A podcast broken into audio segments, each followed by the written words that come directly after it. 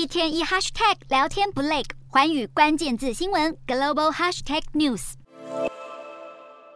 美国十一月期中选举已大致告一段落。比起二零二零年总统大选，传出许多选举舞弊的消息。这次许多州都成立了相关调查单位，整体并没有出现大规模舞弊，仅发生零星几起诉讼案件。至于首度采用排序选票制的阿拉斯加，投开票过程非常耗时，当选结果终于在上周出炉，州长由共和党籍邓立维拿下，他也成为一九九八年以来阿拉斯加第一位连任成功的州长。众议员的部分由民主党籍的原住民候选人佩尔托拉取得胜利，参议员的部分则是由共和党籍穆考斯基击败川普支持的同党对手而取得连任。穆考斯基过去曾支持弹劾川普，并强调自己愿意跨党派合作。各州结果陆续出炉之余，还有乔治亚州的参议员候选人正在为第二轮投票如火如荼的竞选中。随着提前投票正式展开，两位候选人的对峙也越演越烈。其中，民主党候选人沃诺克直批共和党对手沃克根本是个撒谎专家。沃克则在他的竞选活动上对沃诺克的宗教信仰提出质疑。根据最新统计，乔治亚州已经有超过四十万人完成提前投票，但是最终结果还是要等到十二月六日复选日过后才会揭晓。